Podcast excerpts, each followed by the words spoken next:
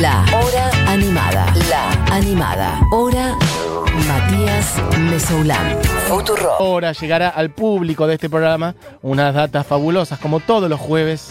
De la mano de quién, si suena Aretha Franklin, es que está Barbie Recanati del otro lado. Barbie, ¿estás por ahí?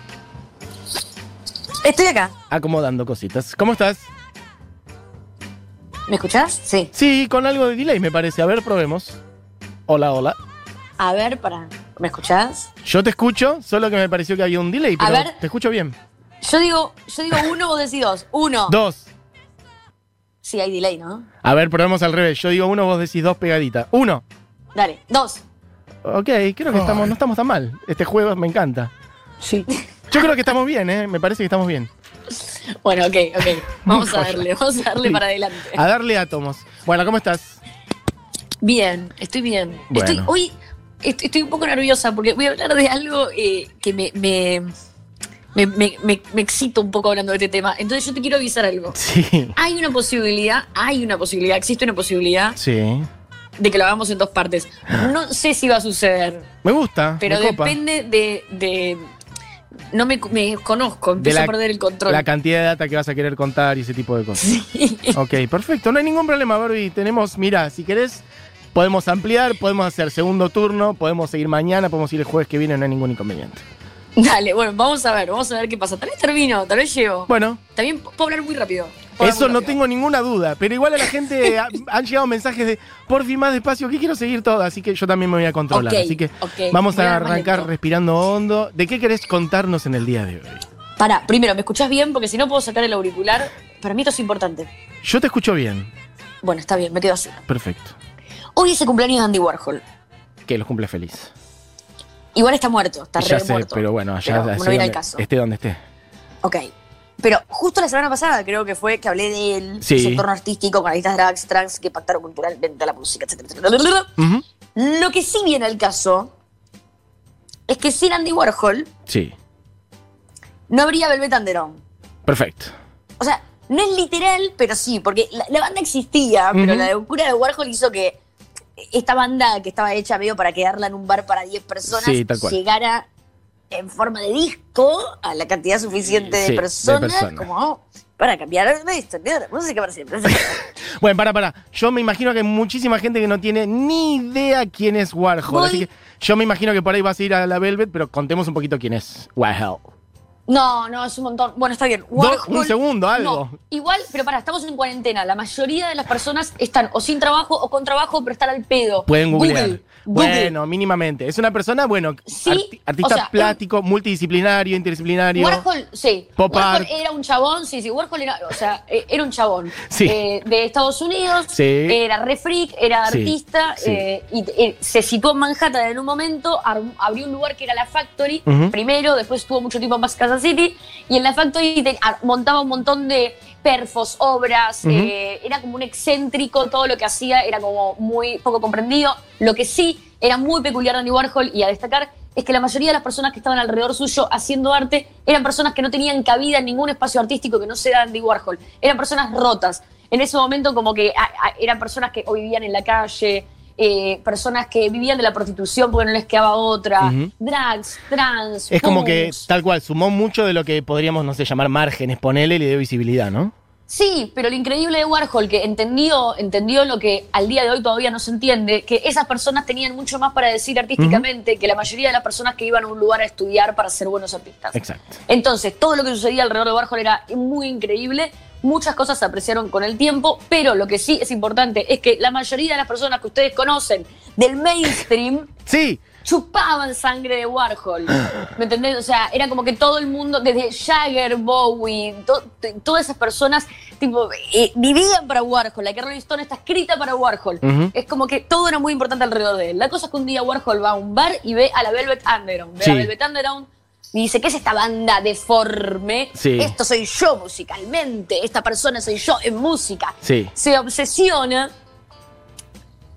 y en algún punto, mira, esta frase yo la dije, creo que ya la dije acá, no sé dónde la dije, pero la digo mucho, porque es una frase que para mí resume. Dígala. Eh, aparentemente es de Brian Eno. El primer disco de la Velvet vendió 10.000 copias. Ah, pero sí. todos los que compraron este disco formaron Ujú. una banda. Es una hermosa Eh, frase. Esta frase resume mucho lo que significa la Velvet Underground y también resume mucho lo que significa Warhol. ¿Por qué? Porque Warhol cuando vio a la Velvet se obsesionó. Puso guita, los metió en un estudio a grabar, hizo la tapa del disco. Ustedes no conocen a Velvet, no conocen Warhol. ¿De qué habla esta mina? ¿Dónde está Duki? Velvet Underground. Sí. A Nico, la tapa es esa cosa blanca que ustedes ya vieron mil veces en una remera con una banana amarilla. Ujú. Eso Velvet Underground, a Nico, ese disco, esa banana la dibujó Andy Warhol, que es el que también dibuja a Marilyn Monroe de muchos colores. Vos tenés Ujú. un montón de cosas así. Ese fue Warhol. Bueno, la banana. Este disco se hizo m- como muy relevante a nivel de culto porque era una obra de arte de Warhol también. Y porque Warhol se tomó un año desde que el disco se grabó hasta que salió Sí. eh, para conseguir suficiente prensa, para conseguir suficiente promotores. De hecho, esa es la razón por la que la Velvet le mete una patada en el culo a Warhol cuando el disco sale. Ujú. Porque para un artista hacer un disco y que salga al año es terrible. Mirá cómo me fui de las ramas por hablar de Warhol y no te Sí. estoy contando de quién vino a hablar. Bien, perfecto. ¿De quién vamos a hablar? Este disco, no quiero explayarme porque es muy político, pero este disco tiene dos mujeres que formaron parte muy importante de todo lo que sucedió. Sí. Una, que en realidad formó parte de la banda durante muchos años, es Maureen Ann Moe Tucker. Sí. Una niña que a los 19 años se compró una batería y empezó de forma autodidacta a tocar. Ujú. Muchas cosas de Moe Tucker son muy especiales, así que voy a, ay, voy a probar, voy a probar. Primero, paréntesis, paréntesis, paréntesis, para, para, para. Sí. En Inglaterra estaba Johnny Lastre, de las bandas de Honeycombs. Sí. Es la primera baterista mujer, por lo menos, que apareció así como en la radio y la tele. Eh, Como entiendo que es baterista, es mujer y a nivel mediático es la primera, ¿ok? Para, ¿cómo se Entonces, llama? Porque a ella sí que no la conozco. ¿Cómo se llama? Repetimos. Jo- Joni, Joni Lastre. Joni Lastre, qué Segura- apellido. Ok, perfecto. Se pronuncia distinto, pero bueno, El no lastre de sé. ser la primera. Perfecto. Es que se llama ante la educación pública. Joni Lastre, no sé. Sí. La Lastre. cuestión- Lastre. Nadie sabe, no Eh, importa. Jo- The Honeycombs, de, de Honeycombs es, es una banda de Inglaterra que tuvo así como su boom y Sí. Johnny Lastre era la baterista y fue como u- una baterista, eh, es como reconocida como la primera baterista mujer. Ujú. Seguramente eh, no lo sea, pero fue la primera Seguro. mediática Ujú. y lo importante fue la primera referente. Bien. Pero he aquí donde por qué yo elijo hablar de Moe Tucker. Bien. Y esto que estoy diciendo también lo digo en el libro Mostras del Rock que saldrá pronto por Mm, sí. Rock. Próximamente. Eh, digo esto porque eh, para mí Moe Tucker como primer baterista mujer visible Ujú. es un referente para mí mucho más importante, pero por lo siguiente, o sea, a ver, ah, focus, focus, Bárbara, focus. Tranqui, estamos bien, estamos bien, tenemos tiempo. Voy a esto. El Sí. baterista de Velvet Underground era Angus MacLice. Ujú. Velvet Underground era tan low-fi, Sí. era tan indie, antes de que el indie significara Sí. algo, era tan los bien cemento. Sí. que la primera vez que la Velvet aceptó cobrar dinero por tocar Sí. en un bar, Sí. Angus MacLay renunció. Se fue, sí, tal cual. Que se vendieron, acu- acusándolos el- de venderse. sí. ¡Bue! Más grande de la historia de la Sí, te pasaste un poquito, amigo, aguantá. Aparte habían cobrado dos mangos por abrirle a otra banda, ¿no? Ni siquiera Sí, que era sí, su una show cosa propio. ridícula. Sí, pero sí. ¡bue! Angus MacLay. ¿Qué, se- qué será Ahí de la fue- vida de esa persona ahora, no? ¿Sabemos algo? Ay, Yo no tengo- eso, eso debería ser otra columna.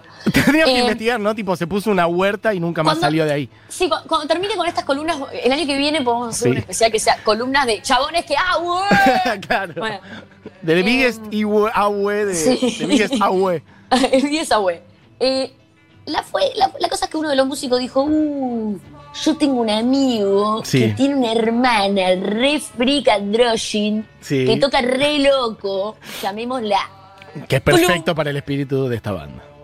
Plum. Sí. Entra Mouta, que era la banda. Y esto es lo que yo quería contar con respecto a Joni Lastre, que habla de la primera batera, mujer referente. Ella estaba ahí Ujú. unos meses antes en Londres, pero no era muy distinta a, a todos los bateristas y, bate- y- y- y las bateristas de la época, sin binarismo en la discusión. Ujú. O sea, tocaba de una forma tan única que se replicó a lo largo de, de- de la música de una forma como que moldeó género. ¡Ah! Eh, ¿Cómo lo explico?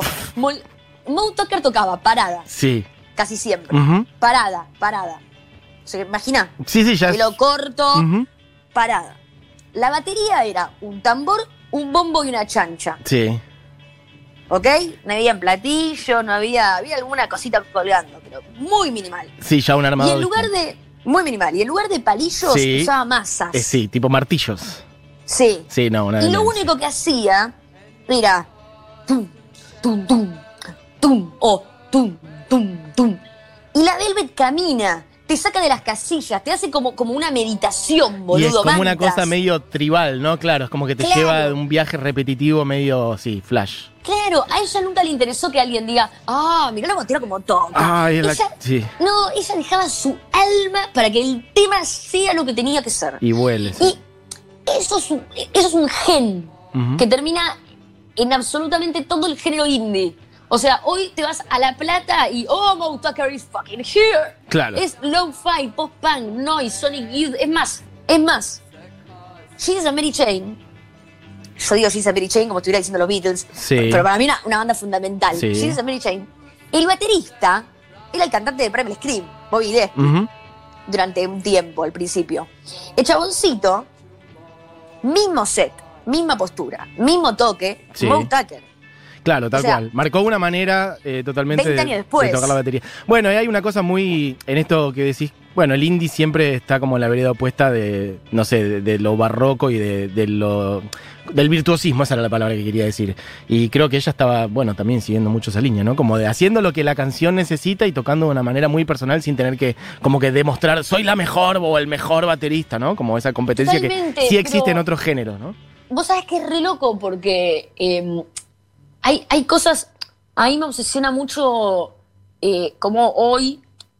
eh, Hoy estamos todos tan eh, bañados en información, con Sí. internet, con lo que sea, todo, que es muy común encontrar esto de, viste, cuando uno dice o un plagio o una coincidencia, y en realidad es muy común que nos- se nos ocurra la misma idea en el mismo momento Sí. en diferentes lugares del mundo, porque eso es tanto lo que está dando vueltas. Sí, Pero en claro. esta época, en esta época, yo estoy obsesionada con, no sé, Dark, el almanaque de Volver al Futuro, que vos decís, movías una pieza del lugar Y y generaba un esto no montón se de- repetía, esto Claro. no se volvía a repetir. Y lo de la Velvet, eh, bueno, Warhol haciendo que la Velvet no sea una banda que, que moría, porque realmente estaban hechos para morir. Sí. Gracias, gracias. Ta- Estaban hechos para morir, Sí. ¿entendés? Eran personas que no querían tener éxito. Sí, no, claro. Y tal el cual. único, claro, el único obsesionado con el éxito y con. Es también para los jóvenes, Warhol es el que inventó los famosos 15 minutos de fama. Ujú. Entonces, él, él era el el que estaba obsesionado con eso. Entonces, en algún punto, Moe Tucker tocando como tocaba, la persona de la que voy a hablar ahora, creo no. Sí, sí, mañana sí es o que el llegamos, jueves eso te iba a viene, decir. Me imagino que es la otra, la de Velvet Underground. La que Ah, está cantando de and- fondo. claro. La voz que escuchan de fondo, la voz que escuchan de fondo es de Nico, Ujú. que es la cantante de este primer disco de la Velvet, y se merece otro capítulo. sí, voy a hablar También, después de sí, Nico. sí, sí, hablemos otro. También idea de Warhol, ¿no? Meterla ahí, Sí, tal cual. exactamente. Entonces, esto que sucede en el primer disco de la Velvet, Velvet tendrá una Nico, y lo que empieza a suceder después también con la Velvet en, en su corta carrera, porque, digamos, después es una banda que tiene continuidad hasta la muerte de Lou Reed por diferentes razones, pero su carrera es muy cortita en sí. Eh, la influencia que tiene ese disco y todo lo que sucede es. De verdad, yo creo que es el disco más influyente, influyente de la historia del rock. Pero bueno, la cosa es que además de tocar la batería, Moe Tucker cantó, creo que son tres temas que cantó de la Velvet. Bien. The Murder Mystery, I'm Sticking With You y After Hours. Que sabes Bien. que no la pongan, no la pongan, pero como me doy cuenta que Sí. eh, esto que yo pensé que iba a ser una columna sobre dos mujeres, Sobre sobre, las dos. sobre una, Sí, vamos a escucharla para el final. bien, Bueno. perfecto.